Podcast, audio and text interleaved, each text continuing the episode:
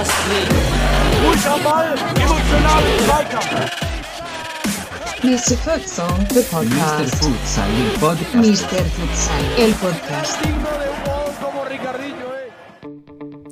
Hallo und herzlich willkommen, liebe Futsal-Freunde vor den Endgeräten. Hier ist wieder euer Futsal-Economist Daniel Weimer und auf der anderen Seite unser Sebastian R Rauch. Hallo, Sebastian. ah, geil. Ja, hallo Daniel und äh, hallo alle da draußen. Daniel, wie geht's dir? Wie geht's dir heute? Ja, äh, ja gut. Sind ja auch schöne, schöne Wetterwochen gewesen und aber so ein bisschen äh, bin ich ja schon auf Futsalentzug. Ich weiß nicht, wie, wie es dir geht, aber ja, diese endende Saison, das, das macht schon was mit einem. Ja, also es ist so langsam läuft's aus. So, man merkt, man sieht den Boden. Man sieht den Boden im Glas. Kennst du das? wenn, oder beim, äh, beim Pudding, wenn du Pudding isst und dann siehst du schon den Boden. Und dann will ich meistens noch dann- eins mehr essen. Genau, und es wäre schon geil, ja auch jetzt, so. jetzt noch irgendwie noch so ein Special Event zu haben, jetzt vielleicht nochmal irgendwie so, ne? Wäre schon geil gerade, ja. Mir geht's ähnlich, aber äh, mir geht's sonst sehr gut. Ich habe heute, heute im Billard gewonnen, gerade eben, bevor wir uns hier getroffen haben zum Aufnehmen, äh, gegen meinen mein Schwager. Und äh, deswegen bin ich optimistisch, dass ich jetzt hier mit dir sehr, sehr schön über Futsal rede. Ähm, ja, und äh, erzähl mal weiter. so, Ich, ich habe mir heute eine etwas Besonderes vorgenommen für den Podcast, denn bei der, beim Eigenkonsum unserer eigenen Folgen ist mir aufgefallen, dass ich ganz oft äh mache, dann manchmal so komisch schmatze, so ganz komisch und natürlich auch viel zu schnell rede. Deshalb heute will ich mich und möchte ich mich auf diese drei Sachen konzentrieren. Okay, wollen wir also versuchen, langsam zu sprechen? Sebastian, du redest immer schon langsam. Du könntest Ach, schneller reden, dann würden wir unsere Folgen auch in 30 Minuten schaffen. Nein. Also, Ah, Daniel, Daniel, ist doch schön. Also, das ist doch auch menschlich. Das heißt, du musst dich nicht in, du versuchst dich natürlich auch irgendwie, wir versuchen uns immer anzupassen, ne? Und auch Bedürfnissen zu entsprechen. Aber ich glaube, was uns beide auch ausmacht, ist, dass wir einfach auch zum größten Teil wirklich so sind, wie wir sind und ähm, auch die Macken mit reinnehmen hier. Und ähm, wenn du halt schnell redest, ähm, ich verstehe dich und ich glaube, viele da draußen und die Mehrheit da draußen versteht dich auch. du So, bist bei der ähm, Benchmark. Du, ja, genau, so ungefähr. Ja, aber ja, pr- probier es. Also ist ja auch immer eine neue Erfahrung, die man da macht. Ne? Also kannst ja mal versuchen, langsamer zu sprechen. Ich, ich, möchte, Genau. ich müsste eigentlich jetzt eine Software noch installieren und Programm coden, die dann entsprechend bei Äs und Schmatzern und bei zu schnellen Äußerungen so ein Alarmsignal gibt.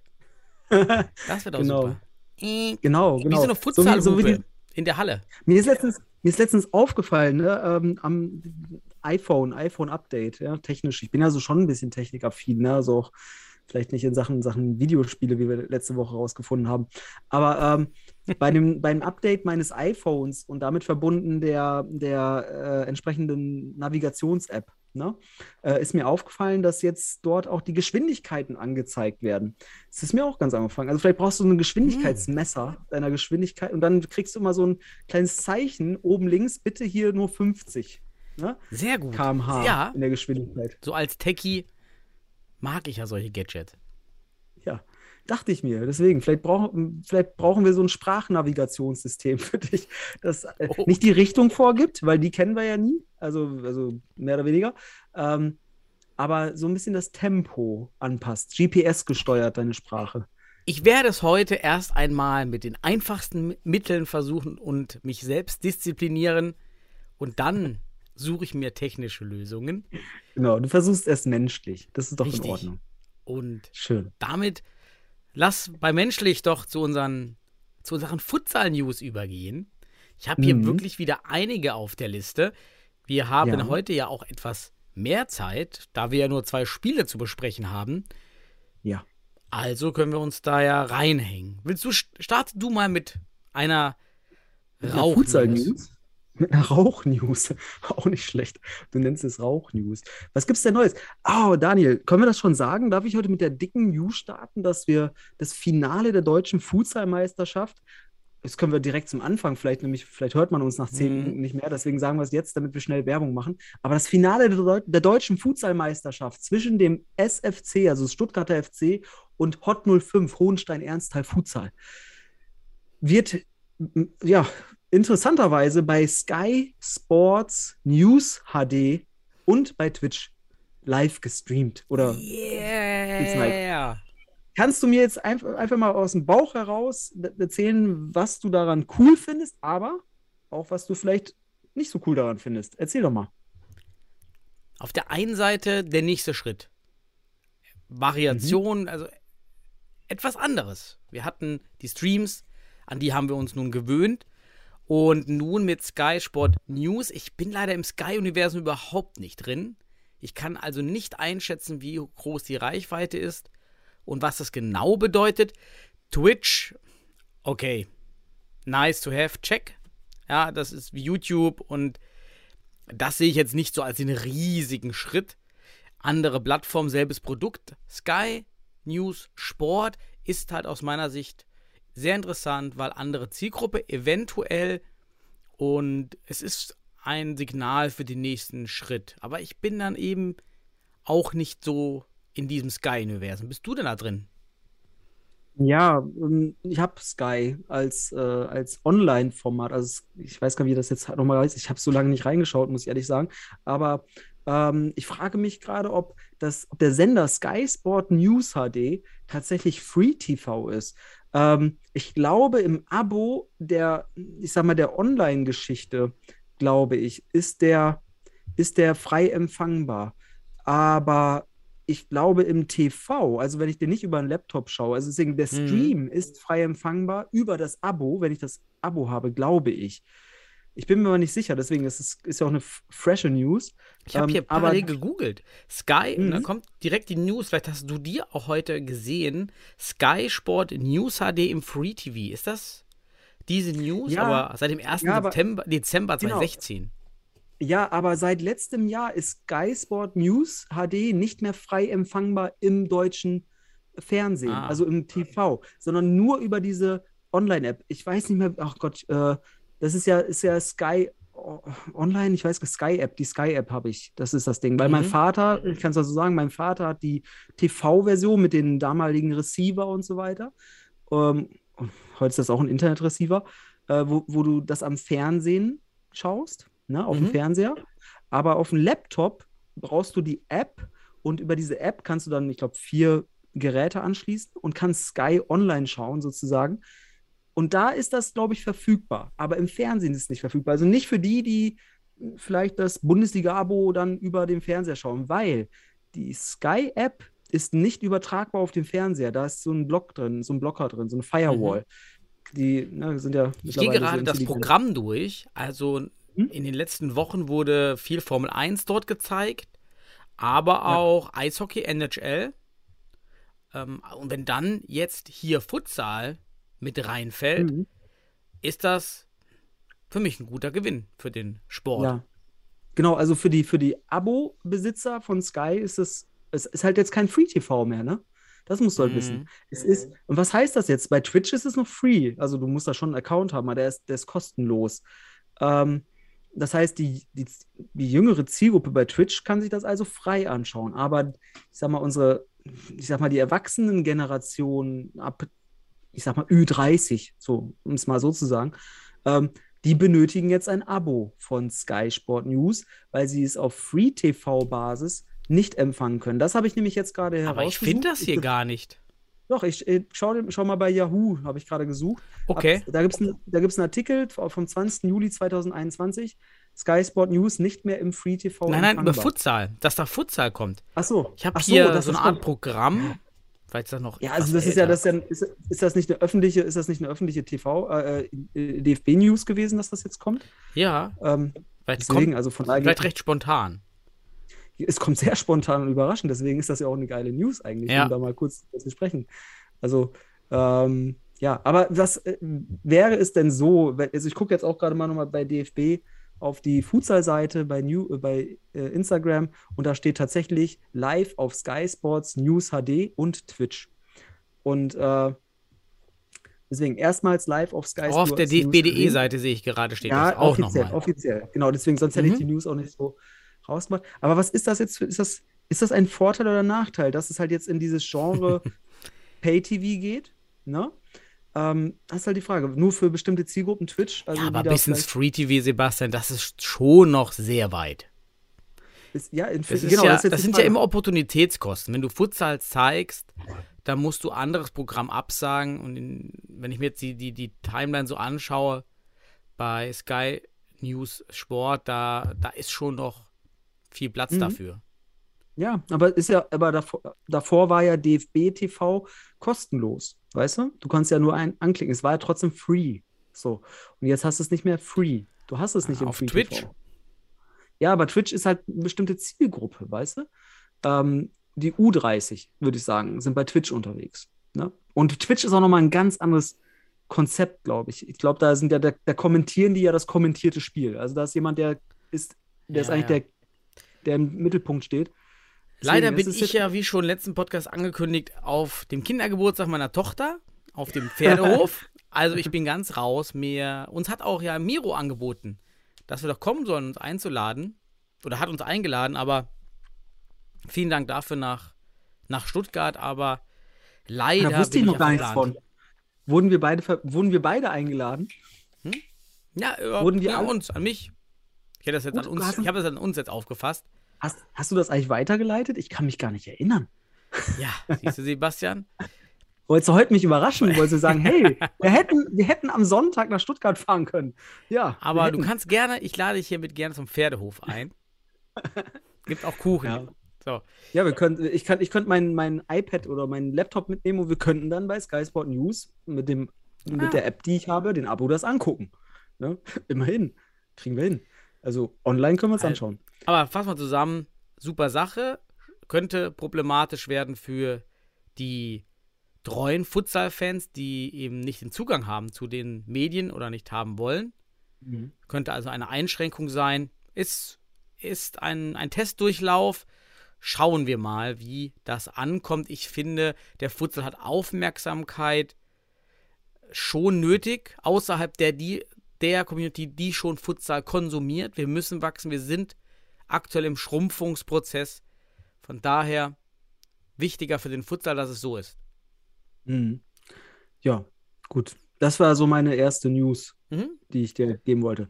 Mach doch mal weiter. Ich habe nämlich, ich habe keine Liste, aber Ja, ich habe welche im Hinterkopf. Ich habe noch News aus Portugal. Dort interessantes Meisterkonzept. Dort spielt man die Hauptrunde der Liga bis Ende April. Jetzt war dann der Pokal zwischengeschoben in einigen Tagen. Sehr kurz hintereinander. Und dort hat nämlich wieder Sporting hat jetzt den Pokal gewonnen. 4 zu 3 gegen Benfica. Also die, das alte Duell auch dort im Finale. Und jetzt beginnt dann anschließend die Playoff-Meisterschaft im Viertelfinale nach dem Pokal. Finde ich auch einen interessanten Ansatz, die Saison so zu strukturieren. Und überragend, auch wenn verloren Benfica, war wieder André Sosa im Tor. Mhm. Also die Highlights-Szenen, die ich gesehen habe, unglaubliche Paraden. Das hatten Ja. wir ja schon in der Champions League mit André Sosa, super Torwart. Leider schon älter, den werden wir also nicht mehr so lange sehen. Hat mir wieder überragend gefallen. Ja, mir auch. Also kann ich nur bestätigen. Ich finde dieses Modell eigentlich ganz geil, auch den Pokal nochmal vor die heiße Phase jetzt in der Liga zu setzen, also in der Playoff-Liga-Geschichte. Ähm, und das ist vielleicht auch, dass du so, so zwei Höhepunkte mit einem gewissen Abstand hast. Also die Spannung aufrechterhältst. Nach dem, nach dem Pokalsieg wirklich jetzt auch nochmal so nochmal einen Spannungsbogen hast. Weißt du? Ich glaube, das ist das, was uns äh, ja jetzt gerade so, was du am Anfang sagtest, das, das würdest du jetzt gerade auch für den deutschen Futsal nochmal wünschen. Aber ein deutscher Futsal-Pokal ist natürlich auch eine Geschichte. Ich glaube, das ist noch nicht so sinnstiftend und äh, zielführend. Oder wie siehst du das? Ein deutscher Futsal-Pokal, ein bundesweiter Pokal. Schwer. Wir haben viel weniger Teams in der Liga. Ja. bloß weniger finanziell stabil, ein viel größeres Land. Portugal ist ja flächenmäßig viel kleiner. Das wäre also, weiß nicht, von der Fläche wie NRW, vielleicht noch mit, Mhm. mit Rheinland-Pfalz zusammen, ich weiß es nicht. Das heißt, dort ist es eher eine Regionalliga von den Entfernungen. Hm. Ja, und das kann man ja auch nochmal sehen. Ja, also, Ja. aber schön, dass es eben alternative Modelle gibt, eben weg vom Fußball, ja, immer wieder weg von dem, was, der, was man im DFB, in den Landesverbänden immer versucht, dem Futsal aufzustülpen. Das sind ja die Fußball, die bekannten Fußballmodelle. Und hier wieder, Mhm. ja, es geht anders im Futsal. Ja, aber sch- schau dir das an. Die, die- ich würde mal jetzt sagen, die aktuell drei größten Futsal-Nationen der Welt, das sind Portugal, Spanien und Brasilien. Allesamt haben ihre eigene, ich sag mal auch Struktur in Wettbewerbsebenen gefunden. In Brasilien hast du zwei, zwei Meisterschaften, wenn man so will. Ne? Also da gibt es ja dieses Doppelsystem, dass du erst, ich glaube, ähm, die Winter- und dann die Sommermeisterschaft spielst sozusagen. Ähm, das einerseits. In Portugal hast du jetzt hier diesen Effekt oder diesen Aspekt mit, ähm, mit diesem, ich sag mal, zwischengeschobenen Pokal, der auch wieder da nochmal so ein kleines Highlight ist, der auch wirklich äh, abgefeiert wird. Und Spanien sowieso, die auch das mit den Playoffs grundsätzlich ähm, ja in Europa einfach auch äh, ja gebrandmarkt haben. Oder wie sagt man das eigentlich? Also einfach äh, äh, gut weiter oder entwickelt haben grundsätzlich. Also du hast diese drei Nationen, die auch nicht nur die Strukturen selbstständig gestalten für den Futsal, sondern auch dadurch merkst du, weltweit die führende Nation sind. Spanien Mhm. mit Barcelona jetzt aktuell davor, die portugiesische Epoche, während immer noch hier, wir sprechen immer noch vom Weltmeister und ähm, das ist natürlich en- enorm. Ne? Also was Ja. da jetzt einfach Also, ähm, Übrigens, kommt. Portugal hat 93.000 Quadratkilometer, Bayern hat 70.000. Also Ja, man kann es sich so wie Bayern plus Thüringen vorstellen. Ja. Oder plus Rheinland-Pfalz oder was auch immer. Ja. Ne? So, so etwas kleinere. Nicht das Saarland. Das Saarland wäre noch zu klein. Oder Berlin oder, oder Hamburg richtig. oder Bremen. Ne? So mit ein bisschen Geografie Mhm. reinzukriegen. So, Bundesland. So, jetzt bei dir. News, Oh, nächste. News. Ah ja, weißt du, ich habe, ich finde ja diese Woche, die steht ja so ein bisschen im Vorzeichen auf das Finale. Auf das Finale der deutschen Futsalmeisterschaft. In der Hinsicht haben mich natürlich auch bestimmte Sachen äh, interessiert, wie, wie, was, was geben die Mannschaften preis, so auch, was mich durchaus interessiert hat, was für, was für Kommentare kommen denn aus den Richtungen? Gibt es so ein bisschen vielleicht auch, ich sag mal jetzt so ein bisschen äh, vor, einen kleinen, kleinen Krieg davor, ne? so was heißt Krieg, das kannst du in dieser Zeit natürlich schwer dieses Wort Krieg nutzen, aber ich meine, du weißt schon, dieses Geplänkel, dieses Hin und Her, vielleicht mal einen Spruch machen oder sowas. Und dann kam auch, ich glaube, bei DFB Futsal auf Instagram kam von beiden Mannschaften ein Statement ja, zum Finale. Und ich möchte dir mal beide Statements vorlesen, äh, einmal vom SFC und einmal von Hot. Einen, das vom SFC, das kommt von äh, Vujkan äh, Vukmirovic, ne, also die ganzen Vices finden wir beim SFC. ähm, aber der sagte, Erster zu werden ist das Ziel eines jeden Sportlers. In der regulären Saison ist uns das bereits gelungen, was wir jetzt mit einem Sieg im Endspiel krönen und uns in die Geschichtsbücher der Futsal-Bundesliga eintragen wollen. Einfach nur den Charakter, ne? Erster zu werden ist das Ziel eines jeden Sportlers. Diesen Charakter einfach mal aufsaugen, diesen Habitus, ne? ohne dass ich das Fremdwort jetzt hier so zu stark platzieren will. Auf der anderen Seite sagt Salak, also es war, war Trainerstimme, ne? Wahrscheinlich. Ähm, Salak, Trainer von Hot, wir sind sehr stolz darauf, dass wir uns für das Finale qualifiziert haben. Unser Team hat sich im Saisonverlauf bis, äh, Saisonverlauf bis hin zur Meisterrunde insgesamt sehr positiv entwickelt. Erkennst du Unterschiede in den Aussagen? Was würdest du jetzt rein interpretieren? Also SFC ne, und, und, und Hot. Wer positioniert sich wie? Bitteschön. Hot aus meiner Sicht sieht da den Weg als das Ziel. Entwicklung, wie hat man auf dem Weg zum Finale performt, sodass das Finale an sich nicht irrelevant wird, aber der, man hat sow- sowieso gewonnen. Also es, weil man hat sich qualifiziert, man hat sich entwickelt. Der Gewinn für die Saison ist also schon sicher. Das ist eher so das i-Tüpfelchen. Beim SFC hört es sich für mich so an, als ob ohne den Sieg nichts erreicht wurde. Und das wäre natürlich schade, wenn man die Sichtweise hat. Glaube ich nicht, dass der Trainer das in dieser Tiefe hat, die Sicht. Aber natürlich verleiten einen diese Aussagen in diese Richtung, für mich jedenfalls. Mhm.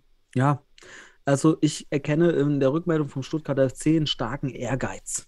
Ehrgeiz. Ehrgeiz ist für mich ein wichtiger sch- psychologischer und auch sportpsychologischer Begriff, ehrlicherweise. Äh, aber auch äh, übrigens, Oscar Wilde sagte einmal, Ehrgeiz ist die letzte Zuflucht des Versagers. Denn wenn du nicht gewinnst, ist das ein Versagen für dich. Das heißt, so wie du es jetzt auch interpretiert hast, als hätte man nichts erreicht. Auch der zweite Platz zählt nicht. Das ist dieses Ehrgeizige, dieses wirklich auch das am Ende aus Ehrgeiz entstehend auch nicht selten Rücksichtslosigkeit. Und diese Ellenbogen, die man hat, diese Stärke zeigen, dass Stärke nur aus Gewinn und Sieg entsteht. Und das stelle ich jetzt den, den Hohensteinern, äh, das ist ist auch hier ein bisschen Mediengeplänkel, ne? machen wir auch gerne mit. Ähm, hier wird auf Entwicklung gesetzt, wie du schon gesagt hast. Hier wird gesagt, okay, wir, ne, wir sind glücklich und stolz, wir sind stolz, Teil dieses Finales zu sein, weil man merkt, man hat sich einfach gut entwickelt und die Saison hat, die Saison bereitet einen auch dadurch mit Stolz, dass man Teil des Finals ist. Und bei Salak ist es natürlich so, ist ein Trainer, der die gesa gesamte Saison und auch schon Jahre zuvor jetzt mit Hohenstein sich entwickelt. Während der Trainer von, vom SFC jetzt in den Playoffs erst dazugekommen ist. Da wurde ja Trainerstuhl gewechselt. Das heißt, hier wurde jemand für den Erfolg geholt. Ja, das ist das Entscheidende. Und das interpretiere ich da, in, interpretiere ich hier rein. Es ist, sage ich ganz deutlich, es ist eine Interpretation, die mir aus diesen Sätzen herkommt. Sehr Ehrgeiz versus, ver- versus Stolz vielleicht auch. Und das Mhm. sind Unterschiede, ganz feine Unterschiede. Ja, ist auf jeden Ja, Fall, ja. Ein schöner Ja. Unterschied, das gegen diese Gegensätze zu sehen. Mhm. Und ja, man, man wird sehen. Also ich habe ja auch schon davon gesprochen im Halbfinale, so dass ich diese teilweise diese Unsportlichkeit äh, vom Stuttgarter FC, ohne dass ich jetzt damit den Verein, sondern ich meine ein paar Spieler, ähm, das finde ich, fand ich nicht okay. Ne? Aber vielleicht ist das dieser Ehrgeiz dahinter, dass man wirklich Mhm. dann leider fahrlässig äh, ähm, in Kauf nimmt. Fahrlässig, also das also wirklich in, äh, in Kauf nimmt, anderen zu sch schädigen. Das ist dieser Ehrgeiz, dass nur der erste Platz zählt. Ist pädagogisch eigentlich, würde ich hier den Michael Salak eher positiv wahrnehmen, ähm, ohne dass ich jetzt hier schon irgendwie vorweg Gut, kann irgendwie ja auch an der, an der, äh, an der Funktion liegen. Der Trainer von, vom SFC ist ja erst seit einigen Wochen im Ja. Amt, äh, kommt eben auch ja direkt jetzt aus einem anderen Verband. Also ich bin gespannt, wie die beiden auf der Platte das umsetzen. Da kommen wir gleich nochmal vielleicht am Ende drauf. Ja, und genau. äh, wie die beiden das äh, performen. Ich, ha ich habe, ist mir gerade noch hier in meiner Liste aufgefallen, mh, weil wir gerade beim bei der medialen Präsenz waren, ist mir noch aufgefallen, dass der DFB einen schönen Trailer hatte diese Woche, die Meisterwochen. Und dort Ja. ging es natürlich vorrangig um, um, um, um den Fußball, um den Amateurfußball, aber tatsächlich hat man auch Futsal mit aufgeführt in der Halle und E-Sports. Leider kein Beachsoccer. Das hat mir jetzt für die Kollegen des Beachsoccer leid getan. Die sind nämlich dort nicht vorgekommen. Aber für den Futsal super, dass der DFB auch bei so einem medialen Trailer an unsere Hallensportart gedacht hat. Fand ich ein gutes Signal. Mhm. Insgesamt ja. Ich kann dir noch eins sagen, es hat nicht nur Beachsoccer, glaube ich, gefehlt, es hat auch der Frauenfußball gefehlt. Ähm, auch da. Also, ich weiß nicht, wer das gemacht hat, ob das jetzt ist. Ich will nicht, dass will auch kein Urteil geben, aber es hat halt gefehlt. Hm. Vielleicht gibt es dann nochmal eine Sonderstellung oder sonst was, weiß ich nicht. Ist mir nur aufgefallen. Weil, als ich das gesehen habe, dachte ich sofort, okay, ähm, jetzt sind da, der Futsal ist drin, finde ich cool. Ähm, aber, und ich finde auch die Idee mit dem Mai, ne, dem Mai als Meisterwoche, weil der Monat halt hier auch äh, rein, ja, reinge reingeschrieben wurde in das Wort. Ähm, dieses Wortspiel finde ich halt auch ganz interessant. Ähm, ja, ich weiß nicht, ist der Frauenfußball erst im Juni zu Ende? Hm, Ich weiß es nicht. Ähm, das wäre jetzt spannend, aber der fehlte dort drin. Ähm, gut, aber trotzdem cooler Trailer. Futsal war drin. Ähm, hat mir Hm. gefallen. Auf jeden Fall. Ja. Genau. Hast, soll, soll ich weitermachen mit News? Ja, dann bist du wieder dran. Ach, da, darf ich wieder. Ach, Daniel. Du darfst. Ähm, ich darf, ich darf. Ähm, News. Ähm, wenn wir gerade beim Frauenfußball waren, können wir ja zum Frauenfutsal nochmal gehen. Ich kann ja einmal kurz nochmal die News aus, eine schöne News aus dem Regionalliga-Kontext der Frauen, und zwar aus der Regionalliga West. Da gab es nämlich ja, die erste Niederlage aller Zeiten der UFC Münster Damen. Und zwar hat man verloren gegen die Futsal Panthers Köln und zwar 2 zu 5 im Heimspiel. damit ist der UFC-Meister immer noch Meister, äh, UFC Münster immer noch Meister, also sind immer noch die Meisterinnen ähm, und damit auch Teil der Meisterwochen. Ne? Ähm, aber die Futsal Panthers Köln haben etwas geschafft, was zuvor noch nie jemand in den, letzten, in den Bestehen der bisherigen Frauen-Futsal-Geschichte in Deutschland äh, geschafft hat. Und zwar haben sie den UFC Münster besiegt. Na? Das zum einen. Äh, spannend fand ich aber auch, dass der UFC eigentlich am Freitagabend ein Spiel in Düsseldorf hätte haben sollen, um 17.30 Uhr. aber irgendwie kam da was dazwischen. Da kannst du sicherlich noch was dazu sagen. Hallenprobleme. Hallenprobleme, genau. Deswegen aber auch 17.30 Uhr. Ich sag nur. UFC, also die Ultimate Fighter, oh. denn die waren im Castello einen Tag später. Und in den Fällen kann auch die, die D-Live, also der Betreiber des Castellos, die mhm. Wochentermine belegen. Genau, so. und das war der Grund, aber das kam alles super kurzfristig. Ja, das war das Problem. Hm. Dachte man sich beim UFC so, wir wollen uns jetzt mal ganz kurzfristig kloppen und machen das am Freitagabend. So.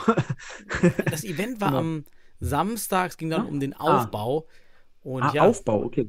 Ja, da war eben das Problem und waren einige in der Halle da für das UFC-Event. Mhm. War auch ein Livestreaming.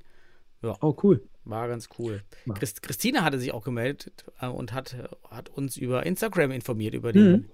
Sieg der Panthers, die also auch anscheinend ganz stolz ja. darauf sind. Da Gruß an Christine, danke für den Hinweis auch nochmal. Das kam dann danach aber auch aus mehreren anderen Kanälen nochmal die News. Denn, ja, das war einmalig. Mhm. Ich, hatte, ich hatte noch kurz mit Fabian äh, gesprochen, Trainer von, von Münster. Ähm, der war aber Samstag, der war gar nicht da, der war gar nicht vor Ort. Ähm, aber er meinte, man hätte, man wäre mit einer sehr jungen Truppe angetreten ähm, gegen die Kölner und er würde sich aber auch, na gut, als Meister kannst du natürlich jetzt leicht reden, ne? war ja schon Meister im Voraus, als würde sich aber freuen, dass äh, vielleicht jetzt die Liga dadurch spannender wird, weil ich glaube, Fabian ist auch so ein kompetitiver Typ, der braucht auch Dinge, an denen er wachsen kann und äh, damit verbunden auch Gegner, die ihn herausfordern, um neue Ideen zu entwickeln. Und äh, das zeichnet eigentlich auch einen super Trainer aus, aus meiner Sicht. Deswegen finde ich da Fabian auch ganz, äh, ganz interessant, auch für als Futsal-Fachmann, ähm, auch wie er damit umgeht. Aber gut, ist auch leicht zu sagen, wenn ich jetzt Meister bin zum zigsten Mal und dann verliere ich halt mal ein Spiel, ähm, ist irgendwann fällig. Ne? Aber Gratulation an die Futsal Panthers Köln. Es sind noch ein paar Münsteraner Spielerinnen, also ehemalige Münsteraner Spielerinnen dort. Das heißt, da entwickelt sich auch was und ähm, ja, ist eigentlich ganz cool. Kann also in Zukunft vielleicht dort für mehr Spannung sorgen im Westen der Frauen. Ja, mhm. schön. Und äh, eine Sache noch. Ähm, ich habe, ich, ich weiß nicht, also ich habe so, so einen kleinen, äh, eine kleine Frage.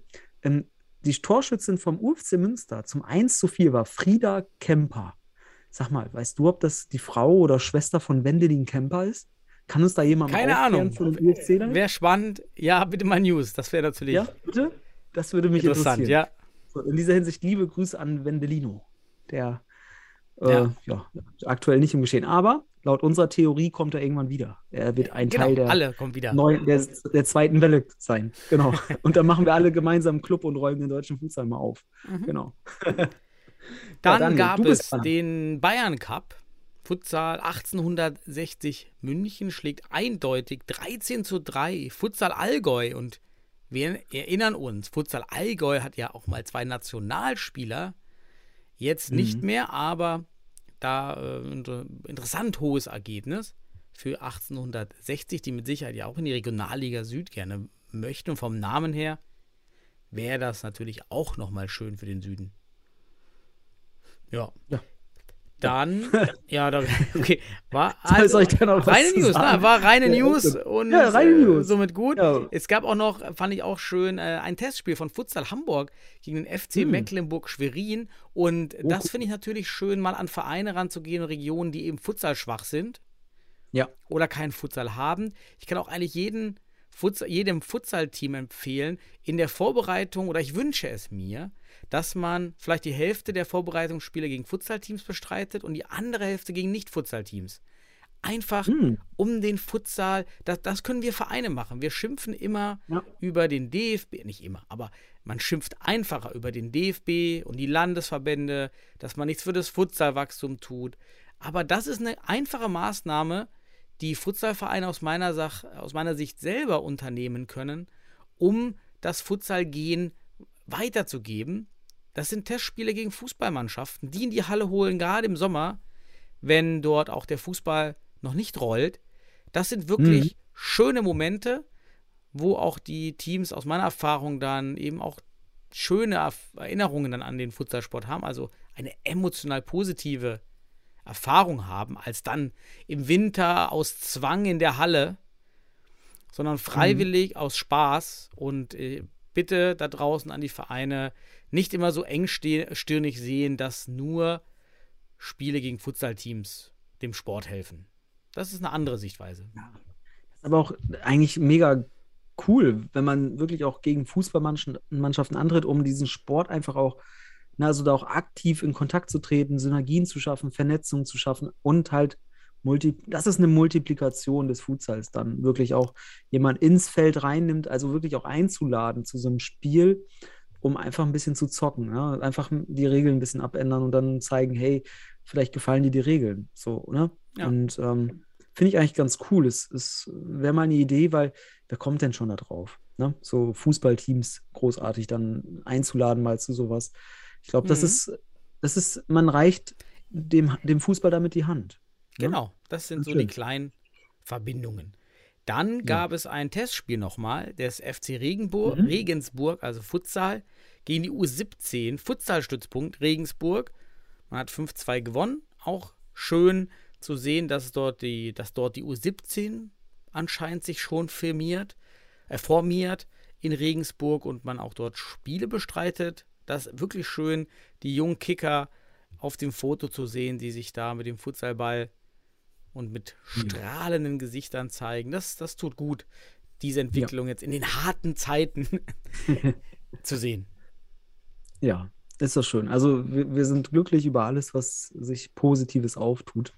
Ähm, ja, weil wir hoffen einfach, dass wir jetzt stabil bleiben im Futsal und am Ende des Mhm. Tages dann auf dieser Basis wieder weiterentwickeln können. Ne? Wir haben durch, durch Corona ein bisschen an Masse verloren und da wollen wir jetzt auf jeden Fall, wir wollen nicht, nicht nur überleben, wir wollen wieder leben im Mhm. Futsal. So, so um es mal metaphorisch dazu reinzubringen.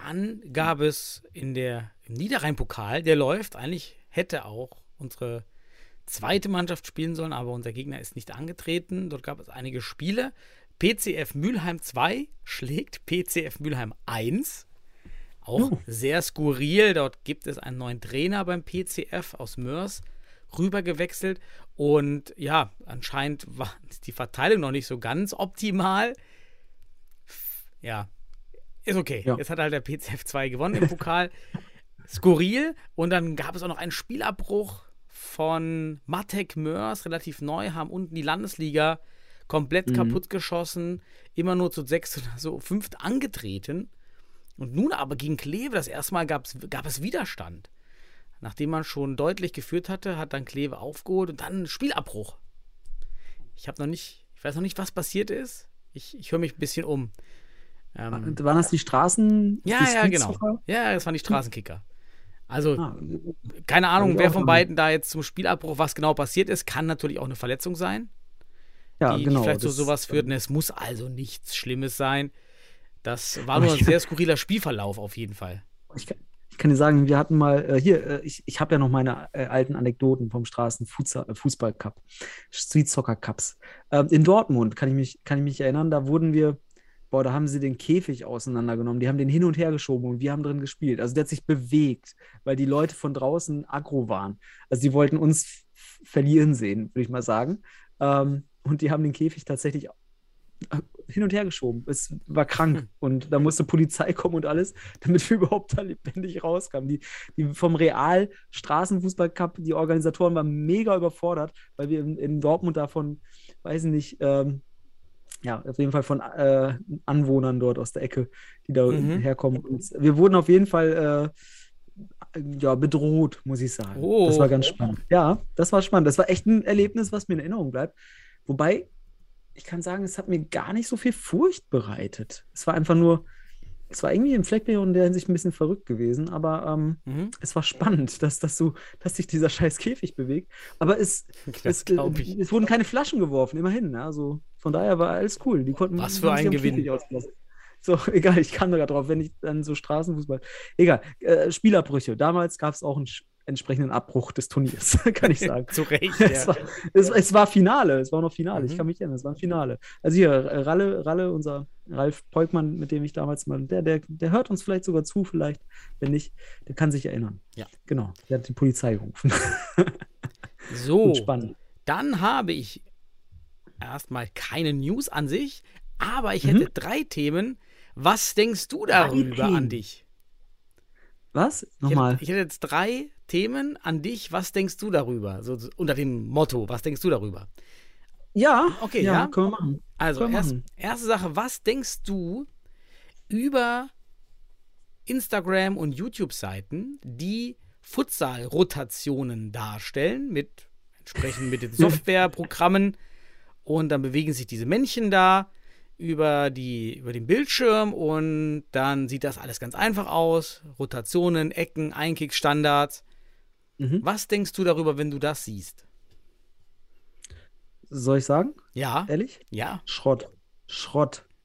Schrott. Schrott ist der erste Begriff, der mir einfällt. Ich kann es dir sagen, warum. Weil ich selbst Animationen gebastelt, also für meine Mannschaft immer gebastelt habe und immer auf die Details geachtet habe und ich und die fehlen mir da. Es fehlen mir Auftaktbewegungen, Finters, also richtig auch die natürlichen Bewegungen, die so wichtig sind.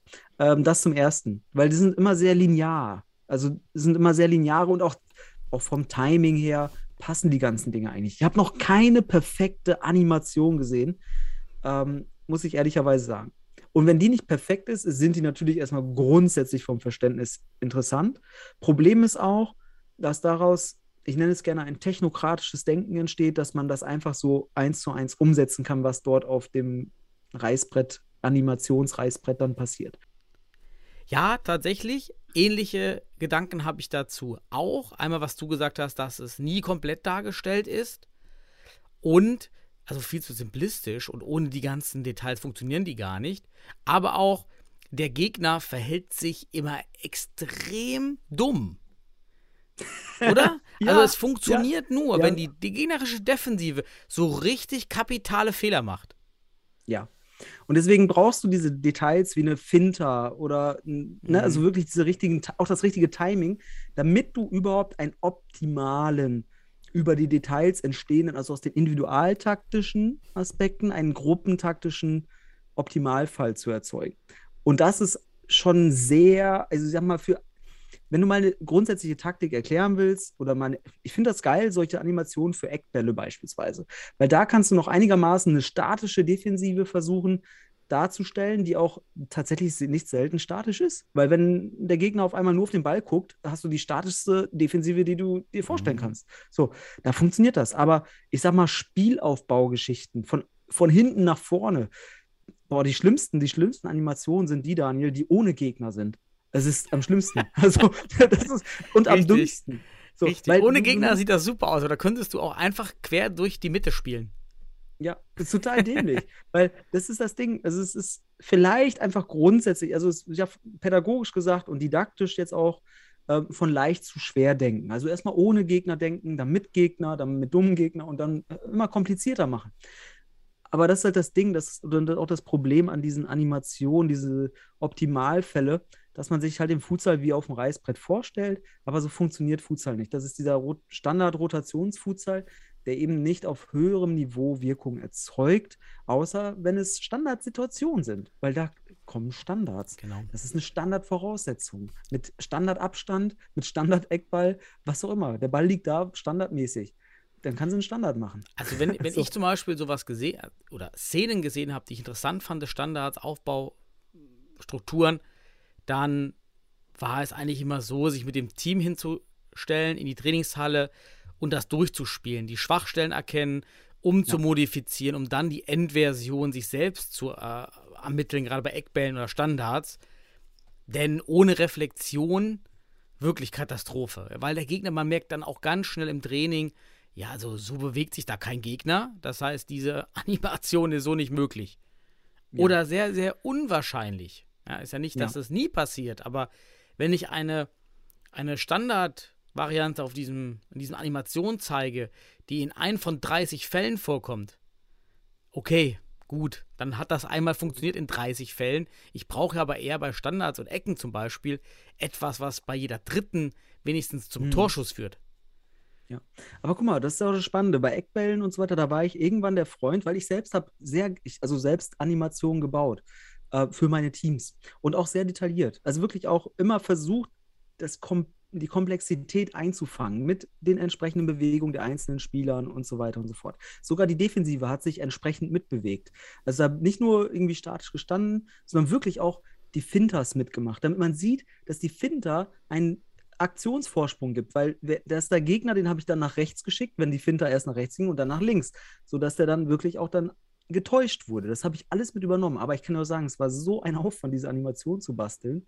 Ähm, das einerseits. Ähm, ich will es nicht ganz zerreißen, solche Animationen, weil ich sie auch selbst genutzt habe und auch sie selbst auch, auch ich muss aber auch sagen, ich habe die so detailliert gemacht, dass ich sie aus meiner Sicht, das ist dann meine persönliche Sicht, besser fand als alles, was ich bisher gesehen habe. Gut, ich könnte ja mal so eine Animation hochladen und dann könnt ihr euch überzeugen. Ähm, meine Spieler waren immer sehr glücklich darüber.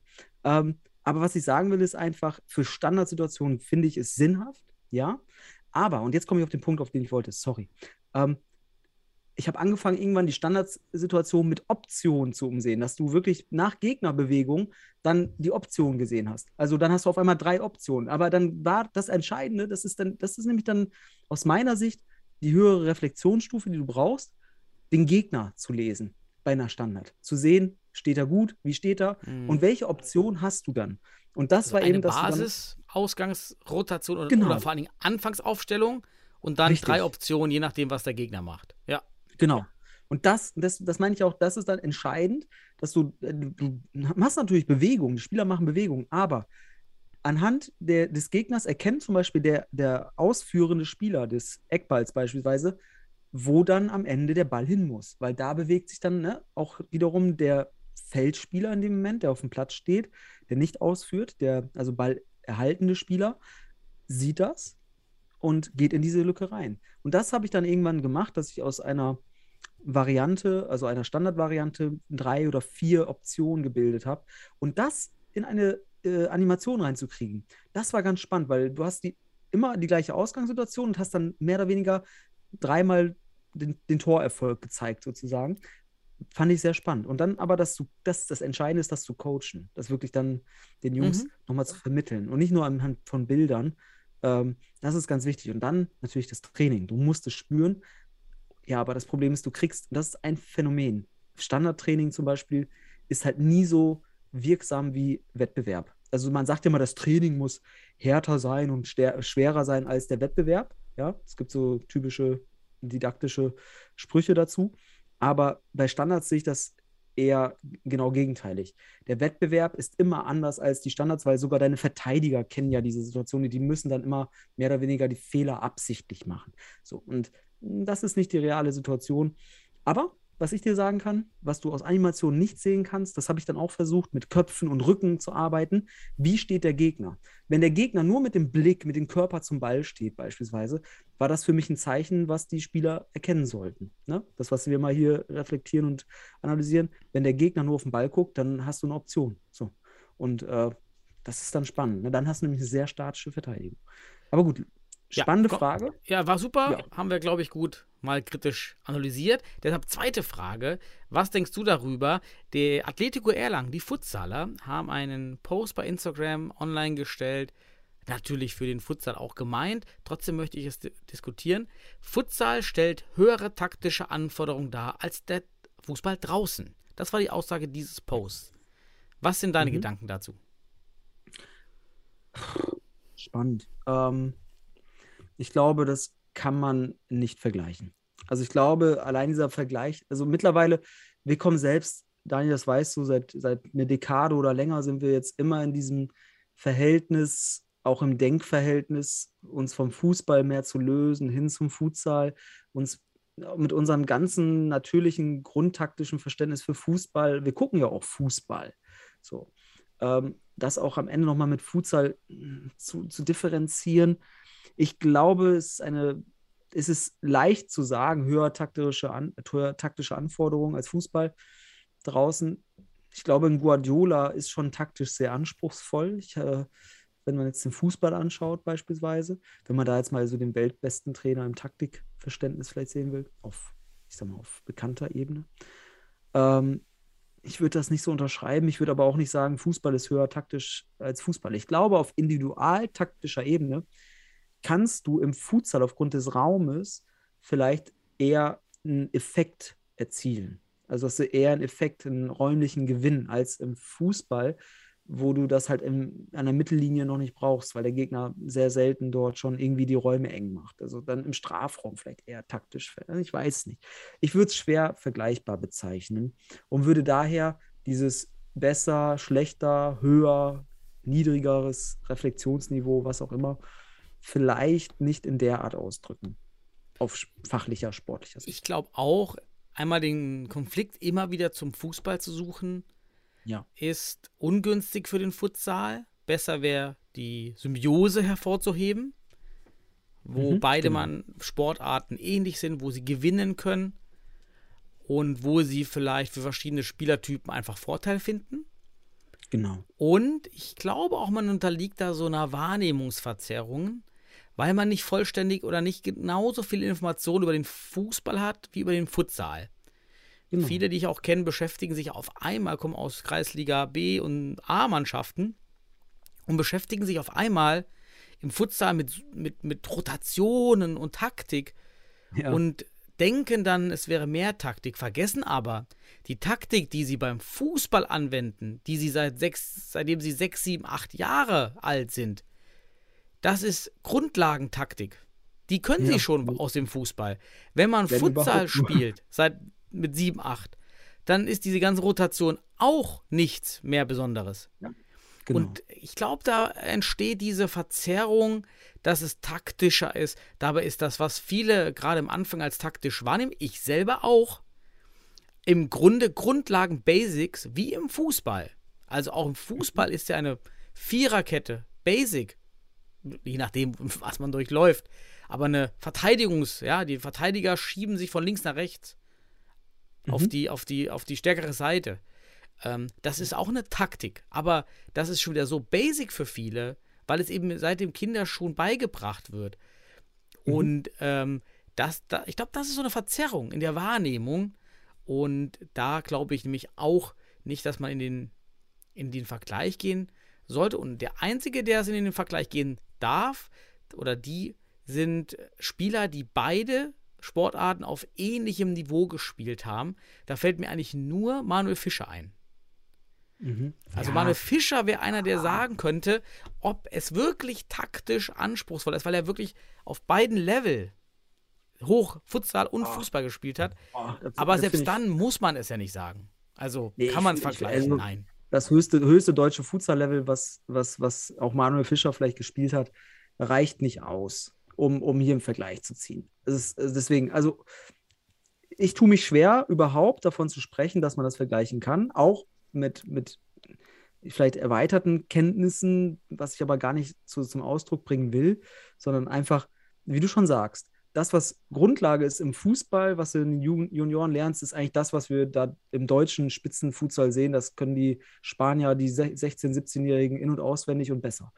Ähm, das ist eben die, das Ding. Und das ist diese Verzerrung. Ich glaube, das hast du ganz gut auf den Punkt gebracht. Das, was ich auch meine, wenn du dir den höchsten Fußball anguckst, ne? Guardiola etc., das ist eine ganz andere Welt, eine ganz andere Detailwelt, die mindestens oder genauso oder einfach anders, anders detailliert ist wie der Futsal. Und deswegen würde ich diesen Satz, Futsal stellt höhere taktische Anforderungen als Fußball draußen, anders beziffern. Und zwar, Futsal stellt andere taktische Anforderungen ja. als Fußball draußen. Guter Kompromiss. Ich glaube, ja? Das ist, glaube ich, ein Kompromiss, weil ich glaube, wir werden da nie auf einen Nenner kommen. Es gibt Dinge, die übereinstimmend sind, aber es gibt Dinge, die sind anders und auch hilfreicher. Warum? Wir haben auch ganz andere Regeln. Allein die Abseitsregel im Fußball erzeugt ganz andere taktische Notwendigkeiten, die du ja. im Fuß Futsal nicht brauchst. Und damit auch ganz andere Tiefenverhältnisse im Spielfeld beispielsweise und ein ganz anderes Nutzen der Breite. Vielleicht auch Futsal komplettiert das taktische Know-how eines Fußballspielers. Ja, also dass dieses ja. Komplementäre hervorheben, die, diese Synopse genau. von beiden, das ist, glaube ich, immer schön. Aber finde ich gut, genau. dass man überhaupt natürlich postet und für den Futsal wirbt. Ne? Also da ist ja. man Atletico Erlangen ist ja auch eine- natürlich auch. Danke. ist ja auch eine These, die, die wir jetzt vielleicht nicht unterstützen, aber vielleicht andere, vielleicht stimmt es in bestimmten Bereichen, ja. Natürlich. Es ist, Ist immer deswegen, subjektiv. Genau. Besser ist immer subjektiv. Und auf das, auf das Eis will man gar nicht, denn das ist spiegelglatt. Und ähm, die dritte Frage, da äh, aufgrund auch der Zeit, äh, Ausgangspunkt, eine E-Mail von Horst, der uns geschrieben hat. Erstmal danke für die E-Mail. Und die E-Mail war schon etwas kritischer, denn Mhm. sie hat etwas kritisiert, dass ähm, ich dann immer das Castello doch so hervorheben würde. Und nachdem ich mich dann mal selbst reflektiert habe, kann ich das nicht so ganz nachvollziehen, wenn man wirklich jede Podcast-Folge gehört hat. Denn ich habe schon oft andere Turnhallen, Sporthallen gelobt, andere kritisiert. Ich war auch nie der Meinung, vielleicht ist es auch mal verzerrte Wahrnehmung, dass ich das Castello so hoch gelobt habe. Aber unabhängig davon, ob das nun so war oder nicht, habe ich die Idee gehabt aus diesem Post. Lass doch mal, Frage an dich, was sind deine Top 3 Hallen die Saison? Definition völlig frei, ob Ah. Stimmung, ob, ob, ob Struktur, ob ähm, TV-Bild, ähm, ob Ja. Banner, whatever. Was sind so deine Mhm. drei Top-Futsal-Hallen der Saison 21-22? Mhm. Also ich kann das vielleicht gar nicht, ich würde nicht, also Top 3, vielleicht nicht in der Rangfolge 1 bis 3, sondern vielleicht tatsächlich nach Kategorie sagen, was ist meine Top-Halle. Ne? Äh, Nimm mal zum Beispiel eine erste Kategorie Stimmung. Ne? Da können wir, also es gibt, es gibt wirklich, also ich könnte dir vielleicht sogar leichter sagen, was meine Last drei sind, die letzten drei. Ähm, das ist vielleicht einfacher. Nein, aber wir wollen mal wirklich den, den, die Top-Stimmung der Bundesliga ähm, vielleicht dann damit mal reflektieren. Ja, gut, ich habe mir jetzt im im Vorlauf da jetzt nicht großartig Gedanken drüber gemacht, wenn du es jetzt gerade so ad hoc in den Raum wirfst. Aber vom Gefühl her ist jetzt auch eine subjektive Rückmeldung, aber ich bin mal gespannt, wie du es siehst. Stimmungskategorie würde ich vor allem auch im, in der zweiten Hälfte der, der Saison jetzt, weil es halt auch dann dank Corona wieder möglich war, für Zuschauer in die Halle zu gehen, würde ich ganz klar Hohenstein geben. Hot Sportzentrum. Top-Halle von der Stimmung her, auch wenn mir dieses Tröten, also dieses, oh, also Tröten, diese Vuvuzela-Zeugs gefühlt, immer eintönig. Das stört mich ein bisschen, muss aber sagen, dass diese Stimmung, auch wenn man da ähm, die Highlights sieht, wirklich aus meiner Sicht die Top-Stimmung der Liga war. Also Stimmungskategorie sage ich Hohenstein. So. Ähm, würdest du auch was zur Stimmungskategorie äh, Kategorie sagen wollen oder ähm, hast du eine andere Idee nochmal da zu reflektieren? Ah, ich habe so das Gesamtpaket eher. Mhm. Ja, dann komm du am Ende mit dem Gesamtpaket und ich mache dir so, Ja, ein- okay. so eine differenzierte. Ich mache eine differenzierte. Ja, dann mach eine nächsten. Gut. Ähm, TV-Bild wäre zum Beispiel eine Idee, die mir wichtig wäre. Ne? Mhm. Da muss ich jetzt sagen, das Hot Sportzentrum gefällt mir nicht vom TV-Bild. Es- Die, die Halle ist mir zu dunkel, der Boden ist mir zu, zu viele Linien. Grässlich für die Augen. Ohren super. Also hier, wir können ja Sinneskategorie nehmen. Jetzt nehmen wir die Optik. Gerade was auditiv, Ohren. Jetzt nehmen wir die Optik. Ähm, und da für mich muss ich sagen, mh, die Schara, Scharena, Scharena in Stuttgart, ähm, da wo der Stuttgarter FC gespielt hat, zum Beispiel Heimspiel gegen den MCH oder auch jetzt gegen Penzberg in der Liga noch, ähm, das hat für mich, das hat ein Futsal-Feeling vom, von, von der Optik, weil die Halle mit den, mit den, äh, mit den, mit der Tribüne an, an Spielfeld runter, äh, die Tore, ähm, drumherum alles äh, mit, mit, mit, mit, äh, mit Sitzplätzen. Also einfach vom, vom optischen erinnert mich das am meisten an das, was ich aus dem, ja, aus den Futsal-Nationen Spanien, äh, Portugal und Brasilien, also wobei Brasilien da auch nochmal eine ganz andere, ich sag mal, auch optische Kultur im Futsal teilweise entwickelt hat, in den Hallen, dass ja, die hängen ja da in den, in den Netzen drin. Aber ich sag mal so, das hat mich am meisten so professionell futsalerisch vom TV-Bild mitgenommen. Das war die Scharena und da ist ja auch jetzt das Finale, glaube ich, ne? Der Mhm. deutschen Futsalmeisterschaft. Deswegen, das freut mich auf jeden Fall. Gut. Das sind meine ersten zwei Kategorien. Die würde ich äh, auf jeden Fall erstmal als, als Subjekt. Jetzt kommt noch fühlen. Das hast du Audio, ja, visuell, das also- musst du noch fühlen. Welche Halle hast du angefasst? Es, es ergibt ja dann, das ist dann, Fühlen ist wieder ein Haptisch, ha Haptik. haptisch, haptisch anfassen. ja, ich war jetzt, war jetzt auch Oder im- riechen. Riechen. Ist auch gut. Riechen. Oder kann ich sagen, oh, es gab da Hallen im, in der, im, Oh, da- im Westen. Oh, da will ich aber nicht in riechen- Eberhardsdom in Köln sein. Da, das war bei Geruch. Wobei, den finde ich, das ist ein klassischer, klasse, das ist ein klassische, eine schöne klassische Halle. Ähm, Gut, aber kommen wir mal auf, auf ähm, vielleicht auch einfach einen Aspekt der Kultur einfach auch. Was, was, äh, wo, ist, wo ist so Geschichte drin in welcher Halle? Ne, da könnte man jetzt auch in der Bundesliga nochmal reflektieren, was es da zur Auswahl gibt. Also so, ähm, da muss man sagen, es gibt ja nicht viele Mannschaften, die jetzt, da, also die meisten Mannschaften in der Bundesliga haben sich bemüht um eine mehr oder weniger professionelle Halle, also eine, eine neue Halle. Die HSV Panthers beispielsweise sind, spielen nicht mehr in Wandsbeck, sondern jetzt in der CU-Arena. Ja, die finde ich zum Beispiel einerseits vom Spielfeld und auch vom, von, von der Höhe der Tribüne und so weiter eigentlich gar nicht so ansprechend optisch. Die ist bestimmt top, ist auch eine super Profi-Halle, aber aus meiner Sicht zum Beispiel nicht ansprechend. Wenn, die, wenn diese Halle mit Zuschauern besetzt ist, wie beim Länderspiel, hat ja ein Top-TV-Bild. Ja. Ohne Zuschauer ist diese Halle sowas von depressiv. Diese Farben und diese. Ja, Furchtbar. aber ist vielleicht auch das, ist vielleicht auch das, warum, der, warum das Castello überhaupt nicht in meinen Gedanken kommt, wenn ich an Top-Halle denke. Ähm, weil ich da vielleicht noch nie viel Zuschauer drin gesehen habe und gleichzeitig Mhm. auch die, die Zuschauer zu weit weg sind. Diese, diese, dieser Abstand zum Spielfeld stört mich in gewissem Grad.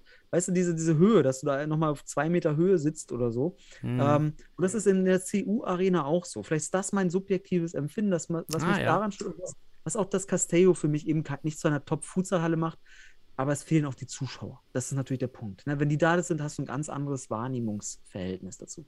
Ich kann aber sagen, so, wenn ich mir jetzt mal ein paar nochmal reflektiere, Weidemdorf fand ich schrecklich von der Halle, äh, vom, vom TV-Bild und auch na, Stimmung sicherlich gar nicht so schlecht manchmal, aber das fand ich schrecklich.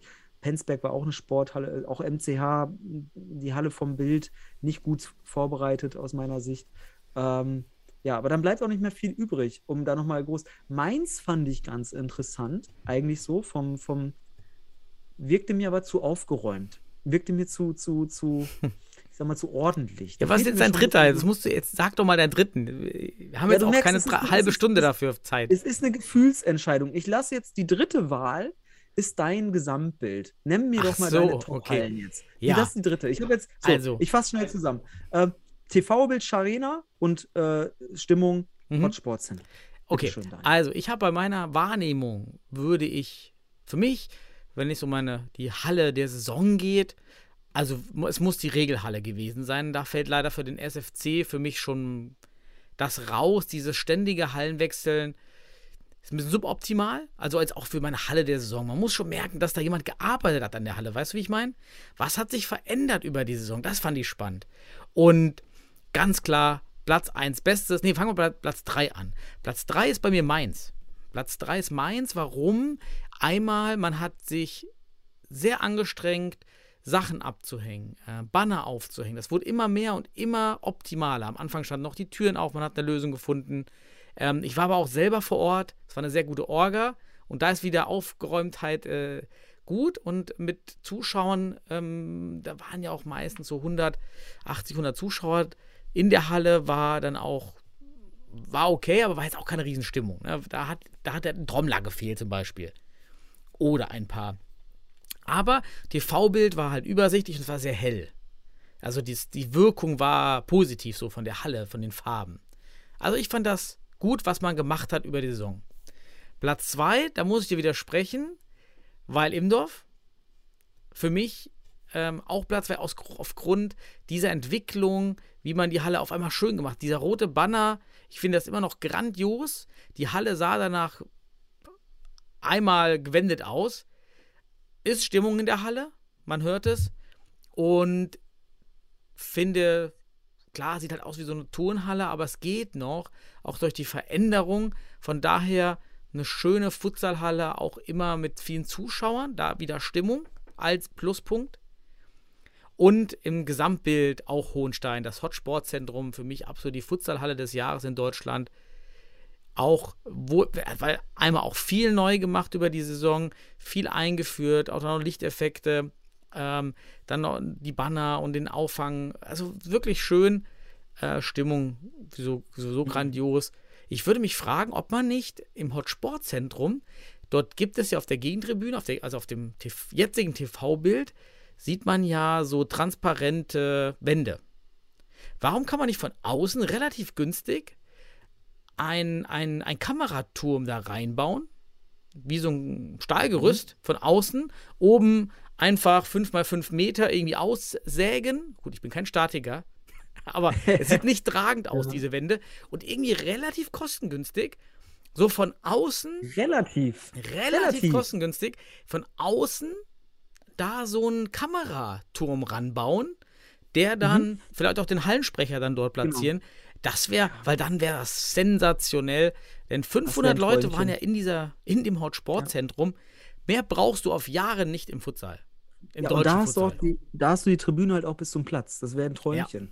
Ähm, aber gut, bei Weilimdorf kann ich nochmal sagen, vielleicht ist, liegt das daran, dass ich selbst schon mal in Weilimdorf war und ich finde die Halle, das ist eine Halle, die, die mir überhaupt nicht gefiel. Auch der Abstand der, der Bänke zum Spielfeld, das, das ist für mich ein Ausschlusskriterium für eine gute Futsalhalle, die halt auch im, natürlich tolle Banner, aber wenn die Banner dann irgendwie in eine andere Halle packst, dann sind, ist die auch geil. Ähm, gut, kann ich aber verstehen, dass man diese, fand ich auch gelungen mit den Bannern, muss ich sagen. Das hat die Halle mega aufgewertet, aber vielleicht ist das der eigene Eindruck, den ich hatte, weil ich da schon mal vor Ort war. Ähm, und Hohenstein, ja, also kann ich auch nur bestätigen. Ähm, wenn die es hinkriegen würden, dass die, die, die Zuschauer mit ins Bild zu kriegen, ich glaube, das wäre Ja. grandios, weil ich fand die auch geil, die Halle. Also das, was ich in der Bundesliga halt, was mir gefehlt hat, ist einfach der blaue Futsalboden, den dann Ja, beim Länderspiel da war. Das war ein super geiler Event. Das wirklich top, die beste Halle, die wir auch von der Größe, vom Verhältnis auch gerade für den deutschen Futsal benötigen, mit Stimmung und das hat mir sehr gut gefallen. Aber ohne den blauen Hallenboden gefiel mir das nicht so gut Ja. vom optischen. Ja, und Vielleicht da auch hast zu- auch.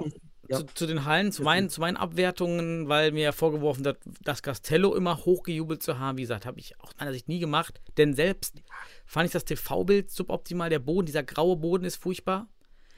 Dann auch diese Entfernung und wenn man die Tribüne nicht ausfährt, hast du auch viel Platz in den Toren. Also TV-Bild war nicht schön. Stimmung, wir hatten viele Kinder, aber uns haben auch Trommler gefehlt. Wir haben das ein, zwei Mal versucht.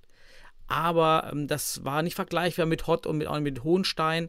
Das, das war da wirklich schade und das Castello ist dann auch irgendwie, weil man die, wenn man die Tribüne nicht ausfährt, auch irgendwie so ein bisschen dunkel.